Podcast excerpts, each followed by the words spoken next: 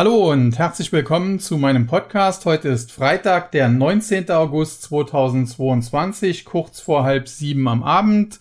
Der 19. August, der Geburtstag meiner Mama, die aktuell aber im Krankenhaus liegt, äh, wurde am Knie operiert.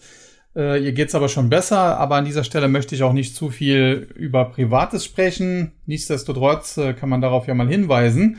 Und ich habe mir eingangs auch lange überlegt, wie ich äh, den heutigen Podcast beginnen sollte und habe mich dann am Ende dazu entschieden, es doch mit André Costolani zu tun. Äh, der gute Mann, der ja im Jahre 1906 äh, geboren wurde und äh, sich später dann einen Namen gemacht hat äh, durch auch verschiedene Bücher, die er geschrieben hat. Und einer seiner Börsenweisheiten, muss man sagen, war immer, dass äh, die Kurse die Nachrichten machen und nicht die Nachrichten die Kurse. Und ich werde gleich auch noch äh, ein bisschen darauf eingehen, warum das jetzt aktuell wieder schön zu sehen ist. Äh, ansonsten, da schließt sich so ein bisschen der Kreis. Costolani ist, glaube ich, gestorben am 14. September 1999, also schon länger her. Allerdings äh, einen Tag nach meinem Geburtstag, wenn man so will. Und äh, ja, ich habe zumindest seine Bücher gelesen und viel daraus gelernt und kann das auch an dieser Stelle nur empfehlen, das ebenfalls zu tun. Zumal man sagen muss, die bekommt man auch relativ günstig mittlerweile, also teilweise für einen Euro bei eBay. Und da kann man dann halt auch nicht viel falsch machen. Selbst wenn einem das nicht gefällt, hat man am Ende vielleicht mal fünf oder zehn Euro in den Sand gesetzt. Aber gut, äh, ja, was äh, meine ich damit, äh, dass die Kurse die Nachrichten machen und nicht die Nachrichten die Kurse? Nun, heute geht's am Markt in den USA, nachdem es zuletzt ja äh, diese Sommerrallye gab, die auch äh, weitergeführt hat, als ich mir das äh, vorgestellt hatte. Wobei ich sagen muss, vom Timing her angesagt hatte ich sie einigermaßen richtig. Nur äh, sie ist halt äh, dynamischer und stärker verlaufen, als ich mir das vorgestellt hätte. Äh, wie dem auch sei, auf jeden Fall diese Sommerrallye äh, scheint jetzt so langsam so ein bisschen zum Erliegen zu kommen. Heute geht es gerade in den USA auch kräftig nach unten. Der Nasdaq verliert aktuell fast zwei Prozent. Und äh, da scheinen dann sofort wieder Nachrichten auf, wie äh, in New York gibt's Gewinnmitnahmen wegen Zinsängsten und die Anleihemärkte, die Zinsen an den Anleihemärkten würden steigen. Und jetzt schauen wir uns das Ganze einfach mal an. Ich habe das hier auch äh, vorbereitet schon. Die zweijährigen US-Staatsanleihen rentieren aktuell mit knapp 3,27 Prozent. Die zehnjährigen nähern sich so von unten der 3%-Marke, liegen also bei knapp 2,98 Prozent. Insbesondere die äh, länger laufenden Zehnjährigen steigen heute auch tatsächlich deutlich stärker, gewinnen fast äh, 0,1 Prozent hinzu gegenüber gestern. Also prozentual ist das dann natürlich auch noch äh, deutlich mehr. Nur muss man äh, sich das Ganze jetzt etwas näher anschauen. Und wenn man das tut, äh, dann kommt man schnell auf den Trichter, dass es noch nicht so lange her ist. Da standen die Zinsen noch deutlich höher. Das war beispielsweise im Juni der Fall. Gut, jetzt kann man sagen, das war auch, als der Aktienmarkt sein Tief hatte. Anschließend sind die Zinsen ein bisschen zurückgekommen und äh, genau dann hat der Markt auch eine Rallye hingelegt. Ja, das ist schon richtig. Nur ähm, das Problem ist, so viel Änderungen gab es jetzt auch nicht. Also wenn man sich das anschaut, so Mitte Juni die Höchststände, äh, da lag das Ganze äh, so in etwa bei 3,5 Prozent bei den äh, Zweijährigen beispielsweise und ich glaube es waren 3,2, 3,3 Prozent irgendwo äh, bei den Zehnjährigen. Und äh, dann sind wir, wie gesagt, zum Teil deutlich zurückgefallen, weil ja angeblich die äh, Fed nicht mehr so hawkisch ist, was auch aus meiner Sicht äh, völliger Blödsinn war und ist. Und äh, der Aktienmarkt hat sich erholt. Ja, und jetzt heute kriegt der Aktienmarkt mal auf den Deckel. Das können auch eigentlich ganz normale Gewinnmitnahmen sein nach dieser Mega Rally zuletzt.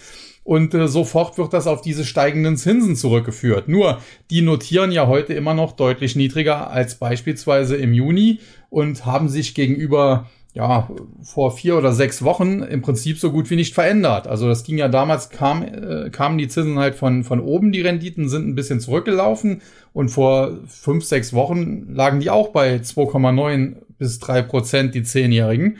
Und aktuell liegen sie halt bei 2,98.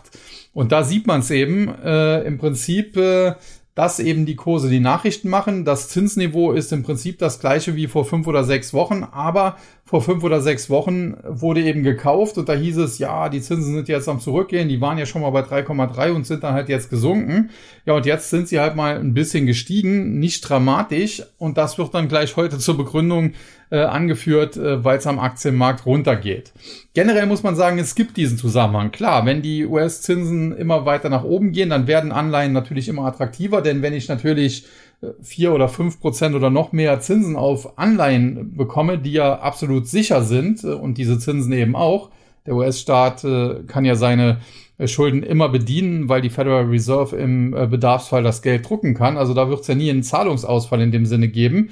Und wenn ich natürlich vier oder fünf Prozent sicher haben kann und am Aktienmarkt es derzeit ja noch sehr volatil immer noch zugeht, wir sind ja auch immer noch deutlich im Minus, beispielsweise gegenüber den Jahresanfangsständen, da kann ich natürlich als Anleger dann auch auf die Idee kommen, ja, dann nehme ich lieber die vier oder fünf Prozent, äh, die es dann äh, auf Anleihen gibt, äh, mit, als am Aktienmarkt rumzuzocken, wo ich eigentlich nur die Dividendenrendite sicher habe und die liegt in den USA traditionell etwas tiefer als in Deutschland bei unter drei Prozent.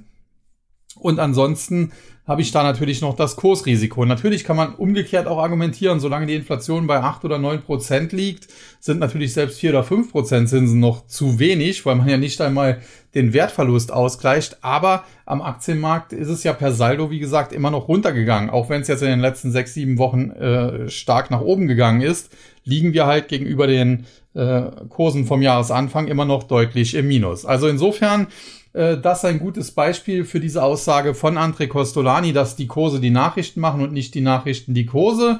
Und äh, ansonsten muss man eigentlich dann auch jetzt nicht allzu viel zum aktuellen Marktgeschehen sagen. Es passiert eigentlich die letzten Tage generell schon recht wenig. Das Einzige, was wirklich problematisch ist, sind zwei Dinge. Zum einen diese ganzen FOMC-Mitglieder, also die im ja, auf dem Marktausschuss der US-Notenbank sitzen und die die Geldpolitik in den USA bestimmen, die versuchen seit zwei Wochen schon, den Markt äh, unter Kontrolle zu bringen, die Spekulanten so ein bisschen in Schach zu halten oder, oder ja, ein bisschen zu beruhigen, weil eben diese Kursrally, die wir jetzt zuletzt gesehen haben an den Aktienmärkten, kontraproduktiv ist. Sie hat im Prinzip die letzten beiden, und das waren ja große, Zinserhöhungen in den Financial Conditions, äh, wenn man den Financial Conditions Index sich anschaut, wieder zurückgenommen. Und im Prinzip, wenn die US-Notenbank äh, es richtig ernst meinen würde, müsste sie jetzt eigentlich zeitnah, vielleicht sogar noch vor dem nächsten Meeting, die, die Zinsen um 1,5 Prozent nach oben setzen, um eben diesen Spekulanten zu zeigen, hier, was ihr da gemacht habt, das, das ist nicht das,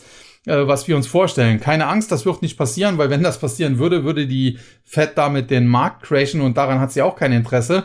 Aber dass sie natürlich dagegen steuert und das zunächst mal verbal, aber in Zukunft vielleicht dann auch durch entsprechende Handlungen. Man kann beispielsweise ja auch mal äh, zwischen solchen Meetings äh, so ein Emergency Rate Hike nennt sich das äh, vornehmen. Vielleicht einfach mal ein halbes Prozent nach oben. Äh, das, das Symposium in Jackson Hole würde sich beispielsweise dafür auch anbieten. Und äh, damit würde man natürlich sehr schnell äh, denen auf die Finger hauen. Es gibt natürlich auch andere Möglichkeiten. Man kann auch warten, bis äh, das nächste reguläre Treffen ist und äh, sich vorher anschauen, was erwartet denn der Markt. Das kann ja jeder im Prinzip sehen anhand des CME FedWatch Tool. Aktuell äh, ja, tendieren die meisten Anleger eher zu einem 50 Basispunkte Schritt, wobei die 75 Basispunkte nicht vom Tisch sind und zuletzt auch an Wahrscheinlichkeit wieder etwas zugelegt haben. Und äh, da könnte man ja auch mal hingehen und dann einfach um einen Prozent nach oben gehen, um eben äh, hier ein Zeichen zu setzen. Also die Federal Reserve hat da äh, im Prinzip unendliche Möglichkeiten, denn sie ist ja äh, per Mandat unabhängig. Und äh, insofern war diese Kursrally, die wir zuletzt am Aktienmarkt gesehen haben, die auch keine wirkliche fundamentale Basis hatte, äh, schon irre bleibt irre, aber es heißt nicht, dass jetzt heute, nur weil es mal heute am Freitag runtergeht, dass die damit schon vorbei ist. Auf der anderen Seite, die Charts sehen schon danach aus, als könnte es langsam vorbei sein, äh, da mit den Bullen. Und äh, es gibt auch andere Statistiken, beispielsweise heute von Morgan Stanley vorgelegt, äh, dass diese Kursrally zuletzt äh, am Ende zumindest dann auch sehr stark von äh, Eindeckungen von äh, Short-Positionen getrieben war und jetzt im Prinzip äh, so langsam, es sind noch nicht alle eingedeckt, aber so langsam die äh, Shorts dann eingedeckt sind und von daher da in Zukunft jetzt nicht mehr so viel passieren wird. Ja, äh, wir müssen es am Ende abwarten. Es äh, besteht jedoch äh, definitiv die Möglichkeit, äh, dass wir jetzt langsam oben angekommen sind und in Zukunft dann äh, wieder eher fallende Kurse sehen werden. Und äh, das wird dann auch ganz entscheidend sein, denn man muss sagen, wenn es jetzt nach unten geht und da langsam aber sicher dann zunehmende Dynamik reinkommt, dann wäre natürlich das erste Kursziel, äh, was angesteuert werden kann, äh, das bisherige Tief. Und das lag beispielsweise an der Nasdaq um 11.000 Punkte. Aber ich habe es ja im Prinzip schon so ein bisschen vorweggenommen, es wäre nur das erste Ziel. Denn wenn das natürlich gebrochen würde, das heißt, wenn es dann nicht zu einem Doppel- oder Triple- oder was auch immer Boden käme, dann hätten wir sofort das nächste Anschluss-Verkaufssignal. Und das Problem ist, das äh, Kursziel eines solchen Verkaufssignals, das läge eigentlich sogar im Bereich von 9000 Punkten. Mein Kursziel oder Korrekturziel für den Nasdaq oder Nasdaq lag eigentlich in der Vergangenheit immer bei etwa 10.000, vielleicht 9.800 so um den Dreh aber jedenfalls nicht ganz so tief, nicht bei 9000. Und äh, das muss man definitiv, wie gesagt, jetzt im Auge behalten, äh, wenn es jetzt insbesondere nochmal nach unten gehen sollte, wie da die Dynamik ist und dann insbesondere, wenn es in Richtung 11.000 geht, ob das äh, dann da ein Boden wird. Das wäre natürlich das positivste Szenario. Dann müsste man sagen, wären die 10.000 irgendwann vom Tisch. Oder aber, wenn es halt unter die 11.000 rutscht, dann äh, wäre das rechnerische Kursziel eigentlich sogar bei 9000 Punkten zu suchen, äh, wobei ich so tief, wie gesagt, äh, zumindest aktuell noch gar nicht greifen möchte. Denn äh, prinzipiell muss man eben auch sagen, äh, die Korrektur, die wir zuletzt gesehen haben, die hat noch nicht wieder alles gut gemacht, aber viele Aktien, die in der Vergangenheit völlig überhitzt waren, die sind jetzt wieder angemessen bewertet. Das Paradebeispiel hierfür ist eine Zoom Video. In der Spitze war das Unternehmen über 100 Milliarden US-Dollar wert bei einem Jahresumsatz von etwa einer Milliarde. Äh, mittlerweile liegt der Jahresumsatz bei 4 Milliarden, wenn man das letzte Jahr sich anschaut. In diesem sollen es sogar über viereinhalb werden, im nächsten sogar dann schon über 5 und anschließend dann sogar etwa 5,6 Milliarden. Also es wächst auch, wenn auch nicht äh, mega dynamisch, aber immer noch wachsend. Und äh, was äh, die Gewinnseite angeht, muss man sagen, Zoom Video arbeitet bereits profitabel. Man ist äh, beim operativen Cashflow und beim Free Cashflow positiv, macht da über eine Milliarde jeweils. Äh, man hat keinen Cashburn mehr, man hat insgesamt über 5 Milliarden US-Dollar an Cash, so gut wie keine Schulden, etwa 100 Millionen Schulden, also die kann man dann abziehen. Dann ist man bei etwa 5,5 Milliarden Netto-Cash, wenn man so will. Und äh, dafür einen Börsenwert von etwa 30 Milliarden ist natürlich kein absolutes Megaschnäppchen, muss man sagen. Aber wenn man insbesondere das Ganze noch um die Cash-Position bereinigt und dann sagt, okay, etwa 30 oder sogar 29 Milliarden äh, bereinigt um die Cash-Position von äh, 5,5 Milliarden Netto-Cash, wie gesagt, äh, dann ist man unter 24 Milliarden, äh, was den, den Enterprise Value, wenn man so will, angeht. Und äh, das ist dann für einen Jahresumsatz, äh, der im nächsten Jahr, wie gesagt, über 5 Milliarden liegen soll, dann nicht mehr unbedingt viel zu hoch. Das ist natürlich immer noch kein super Schnäppchen, klar, aber es ist eben auch nicht mehr äh, ein äh, Kursumsatzverhältnis von 100 oder mehr, sondern eins von unter 5. Und das kann man für den ein oder anderen Marktführer definitiv mal auf den Tisch legen, wenn man sich anschaut, äh, was für Kursumsatzverhältnisse beispielsweise eine Microsoft oder so hat äh, dann sind die so viel günstiger am Ende auch nicht. Wenn man, wenn gleich man auch sagen muss, das sind natürlich etabliertere Unternehmen. Ja, kommen wir damit äh, zum heutigen Marktgeschehen und da möchte ich mal auf einen Index eingehen, äh, der zuletzt auch wieder sehr, sehr stark nach oben geschossen ist und äh, das ist aus meiner Sicht auch völlig unverständlich gewesen, nämlich der Philadelphia Semiconductor Index, kurz äh, SOX. Ich hatte ja in der Vergangenheit darauf hingewiesen, es gibt ja auch ein YouTube-Video dazu, äh, dass ich den Chipsektor eigentlich äh, im Prinzip crashen sehe. Hintergrund ist, dass zwar die Nachfrage nach Chips da ist und die ist auch hoch und äh, wird auch hoch bleiben aufgrund der Digitalisierung. Das brauchen wir alles nicht wegzudiskutieren. Diese Argumente kenne ich und die sind auch richtig. Problem ist halt nur, jedes Chip-Unternehmen, Intel allen voran, äh, plant derzeit den Auf- oder Ausbau von Fabrik, äh, Fabrikationsanlagen, von Produktionsanlagen. Und wir werden in spätestens zwei Jahren eine Chipschwemme haben, die die schönste Digitalisierung der Welt nicht mehr äh, ja, aufsaugen kann. Das heißt, wir haben dann einen massiven Angebotsüberhang, obwohl die Nachfrage hoch ist, weil es einfach so viele Chips produziert werden. Und äh, das wird diesen Sektor massiv belasten. Wir haben ja da zum Teil auch schon äh, größere Rückschläge gesehen. Eine AMD hat sich äh, vom Top aus zwischenzeitlich mal halbiert, hat zuletzt dann wieder 50 Prozent zugelegt, aber scheint dann jetzt auch wieder so ein bisschen oben angekommen zu sein. Und äh, beim SOX muss man sagen, der wurde zuletzt zum Teil auch nochmal angefeuert. Äh, vorgestern Wolfspeed, die ehemalige Cree, mit guten Quartalszahlen äh, fast 30 Prozent plus gemacht. Die sind in dem Index vertreten. Das hat da natürlich geholfen. Aber man muss sagen, es gab natürlich in diesem Index auch schon das ein oder andere Unternehmen, das enttäuscht hat beispielsweise Nvidia mit einer äh, saftigen Umsatz- und Gewinnwarnung und warum die Anleger da im Prinzip das Ganze ignoriert haben. Also die Aktie ist zwar etwas gefallen, aber das wurde dann quasi das Dip gekauft. Äh, das entzieht sich meiner Kenntnis und es gibt aktuell auch ganz klar Spekulationen im Markt, äh, dass Nvidia vielleicht noch eine Umsatz- und Gewinnwarnung rausbringen muss. Und wenn man sich den heutigen Krypto Kryptosektor ansieht und äh, Grafikkarten werden ja auch viel im Kryptomining eingesetzt, ja, dann kann man sich das durchaus vorstellen, dass das tatsächlich am Ende so sein wird. Insofern muss man sagen, ich wurde heute gefragt, welche Aktien kann man denn shorten? Und meine Antwort war im Prinzip den Philadelphia Semiconductor Index. Da sind 30 Werte drin und äh, bis vielleicht auf Qualcomm, die zuletzt eigentlich ganz gute Meldungen gebracht haben, die auch in einen neuen Geschäftsbereich aufbauen wollen. Kostet vielleicht kurzfristig auch ein bisschen Geld, aber das könnte dann am Ende dann äh, tatsächlich hier auch helfen, wenn sie in Zukunft dann mit äh, beispielsweise Nvidia äh, konkurrieren im Bereich der künstlichen Intelligenz etc. Also insofern Qualcomm vielleicht nicht unbedingt, aber ansonsten kann man quasi da mit einem Pfeil auf eine äh, Tabelle werfen und äh, im Prinzip fast alles shorten, was da drin ist, weil eben äh, zum einen die Aussichten mittelfristig nach wie vor düster sind und weil die Kurse zuletzt sich so stark erholt haben, was im Prinzip so ja völlig Banane ist und äh, wo es aus meiner Sicht äh, noch erheblichen äh, Korrekturbedarf wieder gibt. Und die Korrektur dürfte diesmal auch nicht äh, da im Bereich 2400, 2500 Punkte enden, äh, wie das noch Ende Juni, Anfang Juli der Fall war, äh, sondern das dürfte diesmal dann tiefer gehen. Und generell bleibe ich dabei, wir werden den Philadelphia Semiconductor Index wahrscheinlich noch unter 2000 Punkten erleben und aktuell steht er bei äh, 2960 und das sagt dann alles zum äh, Downside Potential, wenn man so will. Ja, kommen wir damit äh, zu den einzelnen Indizes heute und den Gewinnern und Verlierern daraus. Zunächst der DAX hier ein Minus von etwa 153 Punkten, 1,12 Prozent, 13.544,5. Auf der Verliererseite die Aktien von äh, Vonovia, Mercedes-Benz und Deutsche Bank. Vonovia Immobilienaktien haben sich zuletzt etwas erholt. Ich hatte gesagt, das kann kurzfristig vielleicht noch einen Tick weitergehen, aber prinzipiell ist es eine Erholung im Abwärtstrend und da sollte man tendenziell in steigende Kurse eher verkaufen. Nun, es hat sich gezeigt, dass das letztlich richtig war, äh, denn die Aktie ist jetzt äh, wieder zurückgefallen. Allein heute ein Minus von nochmal fast vier Prozent.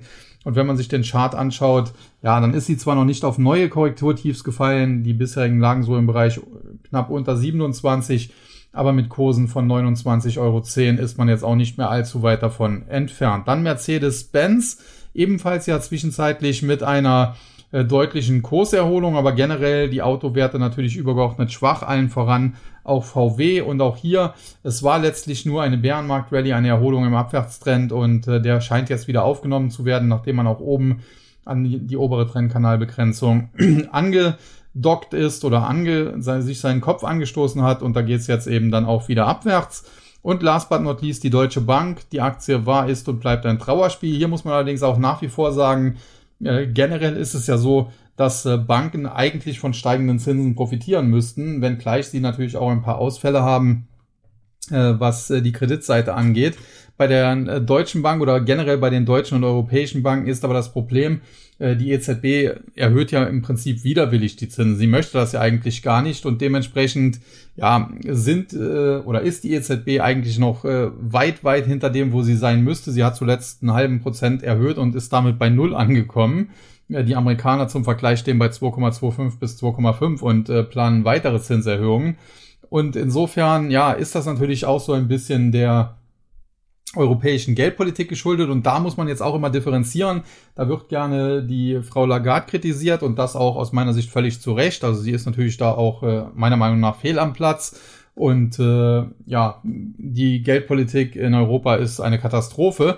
Nur muss man auf der anderen Seite das Ganze auch ein bisschen differenzierter nehmen. Denn das Problem ist halt, äh, die, die EZB hat als Aufgabe bekommen eine Quadratur des Kreises und die ist halt nun mal nicht möglich. Und dementsprechend ist die EZB da auch so ein bisschen gefangen. Also selbst wenn jetzt äh, die, die Frau Lagarde eine mega, ein mega Falke wäre und gerne die Leitzinsen auf drei oder vier Prozent hochschleusen würde, könnte sie das nicht tun, denn wenn sie es tun würde, würde sofort die Eurozone auseinanderfliegen, weil dann äh, die Zinsen auf beispielsweise italienische Staatsanleihen explodieren würden und da kommt dann dazu, äh, bei einem so großen Land wie Italien, aber selbst Frankreich wäre dann gefährdet, da gibt es dann auch keine Rettungspakete mehr, wie das bei Griechenland vielleicht noch damals funktioniert hat oder bei, bei Zypern und so weiter. Äh, man muss äh, sehen, Griechenland ist von der Wirtschaftsleistung her so groß wie das Bundesland Hessen. Also insofern, äh, das konnte man da noch äh, im Prinzip äh, ja auch gegen die Regeln oder mit, mit Taschenspielertricks äh, konnte man da noch retten. Aber wenn Italien oder Frankreich eben kippen würden, dann wären die nicht mehr zu retten, dann wäre die Währungsunion sofort zerstört. Und dementsprechend leiden natürlich die Banken und auch die Deutsche Bank unter diesem ganzen ja, Murks, den die Politik da veranstaltet hat. Äh, auf der Gewinnerseite heute die Aktien von Bayersdorf, von Bayer und Fresenius Medical Care. Bayersdorf muss man sagen, Konsumgüterkonzern hat sich zuletzt in diesem Umfeld sehr gut geschlagen, die Aktie wieder nach oben gelaufen. Das Problem ist so ein bisschen, wenn natürlich die Inflation hoch ist, äh, dann kann natürlich selbst auch Bayersdorf bei seinen Markenprodukten Preiserhöhungen durchsetzen. Aber das geht natürlich auch nicht bis in alle Ewigkeit. Irgendwann werden die Produkte dann den Verbrauchern zu teuer. Dann kaufen sie dann doch nicht mehr. Und äh, dementsprechend, ja, die Aktie hat zuletzt eine schöne Erholung äh, gesehen, ist äh, von Tiefs da unten, die sogar unter 80 Euro lagen, äh, ja, das ist auch schon ein bisschen mehr wie ein Jahr, fast anderthalb Jahre her, mittlerweile auf über 100 gestiegen, aber in der Vergangenheit hat sie sich immer so im Bereich zwischen 105 und 110 festgefahren. Und es steht zu befürchten, dass das spätestens, wenn sie in diesen Bereich kommt, da ist sie ja mit 103,5 äh, noch ein Stück weg, aber spätestens, wenn sie in diesen Bereich kommt, also noch 4, 5 Prozent höher, dass das da wieder geschieht. Man sollte es zumindest in dem Bereich genau beobachten, denn äh, wenn das geschieht, dann besteht auch wieder Korrekturpotenzial. Wenn sie sich natürlich da durchkämpfen kann, über 110 und so weiter ansteigen kann, dann wäre das ein Kaufsignal. Dann Bayer, äh, zuletzt auch böse unter Druck geraten. Das äh, war wohl so ein bisschen auch ein Marktphänomen, denn Bayer war zuvor, als der Markt schwach unterwegs war, eine sehr, sehr starke Aktie und als dann der Markt stark war, als diese Sommerrallye kam, da wollten die Anleger eher spekulativere Werte und haben dann bei Bayer eher mal äh, verkauft, um vielleicht auch Geld frei zu machen. Prinzipiell muss man aber sagen, ich bleibe dabei, Monsanto ist eigentlich verdaut. Generell ist Bayer sogar auch ein Kriegsprofiteur, so makaber das klingen mag. Äh, denn äh, wenn natürlich da die Ukraine beispielsweise ihr, ihre landwirtschaftlichen Produkte wie Weizen etc. nicht mehr exportieren kann. Sie können das ja mittlerweile angeblich wieder, wobei das muss man dann auch noch sehen, ob das alles so umgesetzt wird, was da beschlossen wurde oder vereinbart wurde. Aber Fakt ist, äh, dann gibt es natürlich weltweit äh, Probleme, dann gibt es eine Hungerkrise, haben ja auch Politiker schon darauf hingewiesen. Und Bayer kann sowas natürlich in erster Linie lösen mit seinem optimierten Saatgut. Das kann man gut oder schlecht finden, muss man sagen, aber letztlich äh, wenn dann die Wahl besteht, ob Menschen verhungern sollen oder ob sie vielleicht äh, ja Weizen oder andere Produkte, die äh, aus genoptimiertem Saatgut stammen, äh, zu sich nehmen, dann glaube ich, ist die Entscheidung auch relativ klar. Äh, dann wird man im Zweifel halt das tun und dementsprechend, wie gesagt, Bayer so makaber das klingen mag, eher ein Kriegsprofiteur. Und dann Fresenius Medical Care, Dialysespezialist, äh, die Aktie lange Zeit ein absoluter Burner im DAX gewesen, immer einer der besten DAX-Werte seit einiger Zeit, ist sie das aber nicht mehr. Zuletzt ist sie dann nach Problemen in den USA und äh, die haben ja da schon länger so ein bisschen äh, ja, am Hintergrund gelauert, nochmal richtig eingebrochen, unter die Marke von äh, 43 gefallen. Äh, das äh, Kursziel daraus hätte so im Bereich von etwa 35 gelegen. Da ist sie auch relativ genau hingefallen. Zuletzt kleine Erholung. Man muss es jetzt sehen, man muss es abwarten. Prinzipiell die Aktie ist gegenüber ihren Tops äh, schon um, um mehr als 50, ich glaube sogar mehr als 60 Prozent gefallen. Also insofern, die wirkt schon sehr ausgebombt und generell Dialyse ist natürlich immer noch ein interessanter Markt. Aber man muss halt sehen, ob da der Boden, der vielleicht im Bereich 35 Euro gebildet werden könnte, ob der am Ende hält. Heute war sie mal der DAX-Gewinner, aber man muss dazu sagen, mit einem Plus von knapp 0,7 Prozent, also berauschend war das jetzt dann auch nicht. Dann der MDAX, hier heute ein Minus von äh, über 540 Punkten, fast 545 Punkte oder knapp zwei Prozent, 26.984,97. Gewinner und Verlierer. Auf der Verliererseite haben wir die Aktien von äh, THG Immobilien, dann von K&S und von Teamviewer. Zunächst THG Immobilien, da kann man sagen, gut, äh, vor, vor ein paar Tagen war es noch so, ja, da waren die Immobilienwerte kurzfristig gesucht. Äh, da gab es dann, ja, wie soll man sagen, Sippenfeier. Alle Immobilienwerte sind äh, kurzfristig ein bisschen gestiegen. Jetzt gibt's wieder Sippenhaft, deswegen THG Immobilien heute zusammen, beispielsweise auch mit einer Vonovia, die wir eben im DAX hatten, unter Abgabedruck. Dann K&S, zuletzt deutlich erholt, äh, im Bereich Düngemittel unterwegs, prinzipiell auch ein Kriegsprofiteur, muss man sagen, aber ja, hier scheint sich äh, so ein bisschen die Erkenntnis am Markt durchzusetzen, äh, dass äh, die Engpässe im äh, Düngemittelbereich so gravierend dann am Ende doch nicht sind, dass äh, das am Weltmarkt dann doch aufgefangen werden kann. Äh, die Ernten generell sehen jetzt äh, weltweit nicht so übel aus, muss man sagen. Insofern sind da die Landwirte auch nicht unbedingt gezwungen, jeden Preis noch zu bezahlen für Düngemittel. Und insofern hat sich dann die Aktie wieder beruhigt. Die war ja teilweise bis auf 35, 36 Euro gestiegen. Wir haben sie zum Teil mitreiten können, muss man sagen. Aber zu Kursen über 30 bin ich dann auch hier schon vorsichtig geworden. Es ging dann, wie gesagt, noch bis 35, 36, also noch 20 Prozent höher. Aber seitdem ist die Aktie dann auch böse eingekracht, teilweise in Richtung 20. Zuletzt gab es Erholungsversuche. Aber so richtig überzeugend sieht das auch charttechnisch nicht aus. Und dann äh, Teamviewer, heute ein Minus von 5% auf 10,33 Euro. Ja, ob das damit im Zusammenhang steht, dass, Christian, Cristiano Ronaldo vielleicht Manchester United verlassen soll, keine Ahnung. Äh, Fakt ist, die Aktie hat sich zuletzt zum Teil schön erholt, hat auch den Boden, den sie da so knapp unter 10 Euro ausgebildet hatte, erst einmal bestätigt, äh, ist dann nach oben gelaufen, fast schon Richtung 11 Euro. Und jetzt heute gibt's hier mal Gewinnmitnahmen. Muss man jetzt sehen, wie das Ganze weitergeht. Prinzipiell, als Teamviewer an die Börse gegangen ist, fand ich die Aktie viel zu teuer. Äh, dennoch wurde ich da eines Besseren belehrt, denn nach anfänglicher Schwäche stieg sie dann wie blöd aufgrund von Corona. Man galt so ein bisschen als Corona-Profiteur. Äh, Im Nachhinein hat sich dann aber gezeigt, dass äh, die, die initiale Einschätzung von mir, dass die Aktie eigentlich zum Börsengang schon zu teuer war, dann doch eigentlich richtig war, nachdem die Corona-Sondersituation vorbei war und die konnte ich halt nicht erahnen, ja, hat sich hier das Ganze dann auf tieferem Niveau eingependelt. Ja, und aktuell muss ich sagen, das ist kein Top-Favorit von mir, ist jetzt keine Aktie, die ich mir in irgendwelche Musterdepots oder Depots packen würde, aber zu Kursen im Bereich von neun bis zehn Euro ist sie auch so ausgebombt, äh, dass das Abwärtspotenzial nach unten dann auch arg beschränkt scheint. Und von daher, wer es denn mag oder wer das Unternehmen vielleicht gut findet, äh, kann sich die Aktie auf die Watchlist packen und äh, zu solchen Ausverkaufspreisen vielleicht auch mal zuschlagen.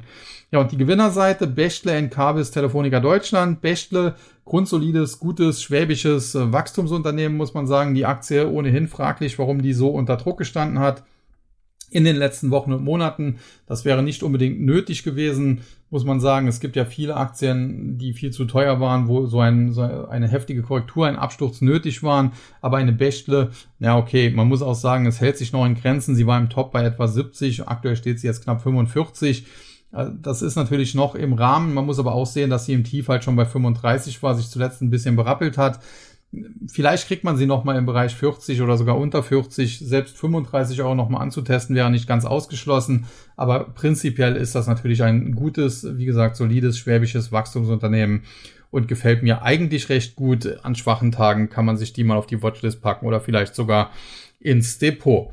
Dann Encarvis äh, mit einem cleveren Geschäftsmodell, zuletzt mehrfach besprochen, weil man hier nicht irgendwie Solarzellen, Solarmodule etc. produziert, sondern wenn die günstig sind, kauft man die ein, baut dann Windparks und Solarparks, produziert Strom und verkauft den. Man ist sozusagen so eine Art äh, regenerative Energien RWE oder so.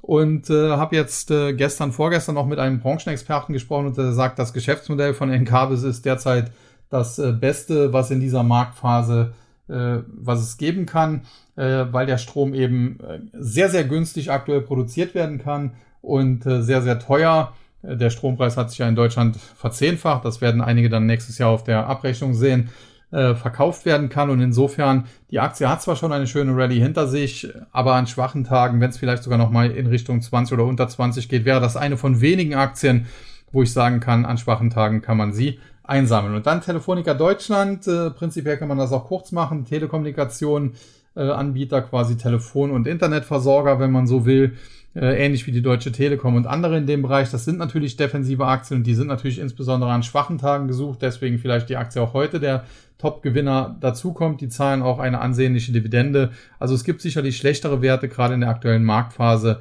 Aber auch das ist jetzt ähnlich wie Teamviewer keine Aktie, wo ich mir persönlich unbedingt ins Depot packen müsste. Äh, also da müsste man mir schon dann die Pistole auf die Brust setzen, dass ich das auf jeden Fall tun würde. Ja, dann der S-DAX, hier ein Minus von knapp 300 Punkten oder 2,3 Prozent, 12.654 Punkte knapp. Gewinner und Verlierer auf der Verliererseite die Aktien von Basler, von Verbio, Vereinigte Bioenergie und äh, von Hypopocht. Kann man auch hier äh, kurz machen. Basler äh, gab es zuletzt äh, tendenziell immer schlechte Nachrichten. Die Aktie ist sukzessive nach unten gefallen. Gerade Ende letzten Jahres gab es, glaube ich, auch einen Hackerangriff. Äh, ja, dann hat äh, das Management auch äh, ja zuletzt nicht so überzeugt äh, in Sachen Zahlen, in Sachen Unternehmensprognosen. Das war alles ja ein bisschen schwach auf der Brust, äh, nicht so ganz Fisch, nicht so ganz Fleisch. Und äh, das sieht man dann eben auch in der Aktienkursentwicklung. Die ist dann ebenfalls äh, auch nicht Fisch und nicht Fleisch, tendenziell aber doch dann eher abwärts gerichtet. Es gibt eine Unterstützung im Bereich 25 Euro. Die Frage wird sein, wenn die jetzt angetestet wird, ob die hält, dann könnte es da zu einer Bodenbildung kommen. Wenn sie durchbrochen würde, könnte es auch direkt auf 20 Euro nach unten gehen. Fundamental muss man sagen, Basler grundsätzlich ein Unternehmen, was ich eigentlich mag oder eine Aktie, die ich mag, aber jetzt kurzfristig auch mit gewissen Problemen war. Dann Verbio. Äh, Bereich äh, Biosprit äh, geht natürlich da zum Teil wild hin und her, auch je nach Aussagen von verschiedenen Politikern. Zuletzt jetzt hat sich die Aktie wieder etwas berappelt, aber das Problem ist, die kommt dann irgendwann so in einen Bereich, ja, so zwischen 70 und äh, 73 Euro, wo es dann schwer wird, weiterzugehen. Insofern, ob sie das alte Hoch, was knapp unter 90 lag, so schnell nochmal sehen wird, äh, wage ich mal zu bezweifeln. Wenn es so in Richtung 70 bis maximal 73 geht, würde ich da tendenziell verkaufen, Gewinne mitnehmen oder vielleicht sogar, wer ganz mutig ist, mal den ein oder anderen kleinen Short wagen. Ja, und dann Hypopocht, äh, da muss man sagen, die Aktie wurde heute von Analysten abgeschossen, wenn man so will. Und äh, ja, das ist jetzt eigentlich äh, kurzfristig zwar so ein bisschen äh, überraschend, muss man sagen. Aber die Analysten von Metzler haben prinzipiell nicht ganz unrecht, denn sie sagen, die Europace-Plattform, wo Immobilien äh, drüber abgewickelt werden, also Immobilienkredite, äh, die hat zuletzt so ein bisschen geschwächelt. Äh, das kann natürlich auch im Zusammenhang damit stehen, dass der Immobilienmarkt generell am Schwächeln ist, aber da geht man auch davon aus, dass das noch eine Zeit lang so bleibt. Also insofern äh, ist da auch kurzfristig nicht unbedingt äh, so viel Besserung in Sicht. Und dann gibt's ja diesen Versicherungsgeschäftsbereich, den man neu aufbauen möchte, so ein bisschen auch quersubventionieren. Die Einnahmen aus dem anderen möchte man hier so ein bisschen investieren. Und da muss man sagen, da zeigen sich die Analysten von Metzler mit der Entwicklung sehr enttäuscht. Äh, da wäre man noch nicht so besonders vorangekommen und äh, dementsprechend haben sie die Aktie dann eben abgestuft äh, auf Verkaufen und das hat heute voll durchgeschlagen. Die Aktie verliert über 15 Prozent in Richtung 212 und charttechnisch muss man sagen, ja, der heutige Tag äh, zwar noch nicht ganz kritisch, aber durchaus äh, ein Problem. Die Aktie hat sich zuvor ja ohnehin schon äh, deutlich nach unten bewegt. Die Höchstkurse lagen noch über 600 Euro. Und äh, mit dem heutigen Tag äh, wird es jetzt langsam kritisch. Also die Aktie könnte, wenn sie denn unter 200 Euro fällt, durchaus die letzten Korrekturtiefs da im Bereich 170 bis 175 Euro ansteuern. Und wenn sie da auch drunter fallen sollte, dann kann es sogar auch weitergehen in Richtung 150 oder vielleicht noch tiefer. Also insofern da muss man jedenfalls genau hinschauen, wenn man noch dabei bleiben will oder wenn man vielleicht sogar einen Einstieg sucht. Und die Gewinnerseite Trägerwerk, KWS Saat und Atran. Zunächst äh, Trägerwerk, Medizintechnikunternehmen, auch eher defensiver Titel. Natürlich an solchen Tagen wie heute eher gesucht. Man muss sagen, zuletzt die Aktie war auch in einer Seitwärtsbewegung, weder Fisch noch Fleisch. Wer sie hat, kann drinbleiben, kann sich absichern mit einem Stoppkurs. Wer sie nicht hat, muss jetzt nicht unbedingt sofort da reinspringen. Dann KWS Saat äh, so ein bisschen so eine Art kleine Bayer auch im Bereich äh, optimiertes Saatgut ja unterwegs. Und äh, die Aktie hat es natürlich in den letzten Wochen und Monaten auch heftig zerrissen. Ist noch nicht so lange her. Äh, im, Im Mai 2021, äh, also etwas mehr als ein Jahr, da stand der Titel im Top noch bei über 80 Euro. Jetzt waren es vor kurzem im Tief nur noch etwa 52, 53 Euro. Kurzfristig hat man sich jetzt wieder ein bisschen berappelt, ist wieder über die 60 Euro Marke geklettert. Aber jetzt ab 60 Euro kommen dann auch charttechnische Widerstände ins Spiel, die reichen hoch bis 68 Euro. Also kurzfristig mag vielleicht noch ein bisschen was gehen, aber tendenziell dürfte es dann langsam wieder abwärts gehen. Ja, und der äh, Tagesgewinner, die Aktie von Atran, äh, prinzipiell ist die eigentlich gar nicht am, äh, soweit ich schon fast neuer Markt gesagt, äh, am, am deutschen Markt äh, notiert. Äh, aber man hat eben Atva Optical übernommen und äh, dadurch ist man es jetzt doch. Äh, prinzipiell muss man sagen, Atran ist jetzt kein schlechtes Unternehmen. Die Übernahme von Adva Optical war jetzt auch nicht dumm, muss man sagen. Und äh, ja, da besteht natürlich auf längere Sicht durchaus äh, Kurspotenzial, muss man sagen. Aber kurzfristig muss man eben auch sehen, die Aktie hat sich zuletzt schon deutlich erholt, ist äh, in Richtung äh, 25 Euro gestiegen und da war auch äh, das, das äh, Hoch, was wir vor einigen äh, Monaten gesehen haben, im August 2021, also vor ziemlich genau einem Jahr. Und äh, ob es jetzt da ja ein neues Kaufsignal gibt mit einem Sprung nachhaltig über 25, über 26 Euro dann Richtung 30, ja, das wage ich dann doch so ein bisschen zu bezweifeln. Übrigens, äh, eigentlich hätte ich hier von Dollar reden müssen, weil die an der äh, die Hauptbörse die Nasdaq ist, aber der Euro-Dollar ist im Moment eh fast eins zu eins, also insofern äh, ist das jetzt nicht so schlimm, äh, dass ich mich hier versprochen habe. Ja, und dann äh, weiter zum TechDAX, äh, der heute auch ein Minus aufweist, knapp 30 Punkte, 0,93 Prozent auf 3161. So wirklich nach oben kam er zuletzt nicht mehr voran. Jetzt äh, beginnt er nach unten zu fallen.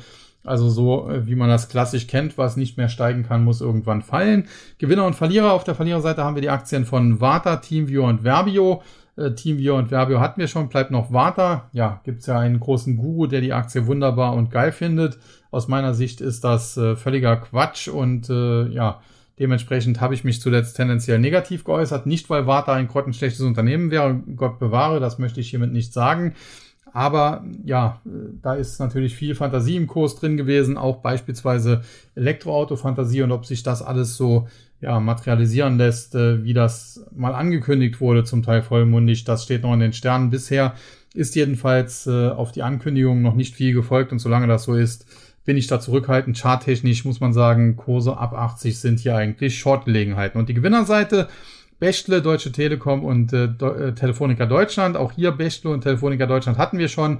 Bleibt noch die Deutsche Telekom, kann man kurz äh, fassen. Ja, äh, Telekommunikationswerte, defensive Werte heute gesucht, weil es am Markt eben mal turbulenter zugeht. Und äh, Deutsche Telekom muss man sagen, ohnehin in der Hinsicht ein Qualitätstitel weil man eben diese Beteiligung an äh, T-Mobile US hat und äh, alleine die ist ja oder deckt ja schon fast den gesamten Börsenwert ab. Ganz so einfach kann man sich nicht machen. Man kann jetzt nicht sagen, okay, äh, die deckt ja schon den ganzen Börsenwert ab und dann äh, ist das ja quasi risikolos und wenn äh, T-Mobile US weiter steigt, dann muss Deutsche Telekom auch steigen, denn man muss sehen, die Deutsche Telekom hat auch genug Probleme. Äh, man hat in der Vergangenheit ja seine Immobilien äh, zu hoch angesetzt, äh, zu hoch bewertet, hat das dann abwerten müssen. Man hat auch massive Schulden immer noch, die man auch mal abbauen oder reduzieren müsste zumindest. Und insofern, ja, sie gilt so ein bisschen als defensiver Wert, aber es gibt durchaus auch Dinge, die dann nicht so schön sind. Nichtsdestotrotz als defensiver Wert, als quasi Telefon- und Internetversorger, ja, die Aktie an schwachen Tagen wie heute oder volatilen Tagen wie heute tendenziell gesucht. Dann weiter zum amerikanischen Markt. Der Dow Jones, der sich mittlerweile auch schon wieder gut berappelt hat, lag teilweise über 300 Punkte im Minus. Mittlerweile sind es nur noch etwas mehr als 200 oder 0,6 Prozent um 33.800. Darf man mal gespannt sein, wie das heute noch enden wird. Ob hier wieder beide Dip funktioniert oder ob wir uns am Ende dann doch äh, nach unten hin entwickeln. Gewinner und Verlierer. Auf der Verliererseite haben wir die Aktien von JP Morgan Chase, von Salesforce und von Boeing. Große Nachrichten dazu konnte ich jetzt nicht finden.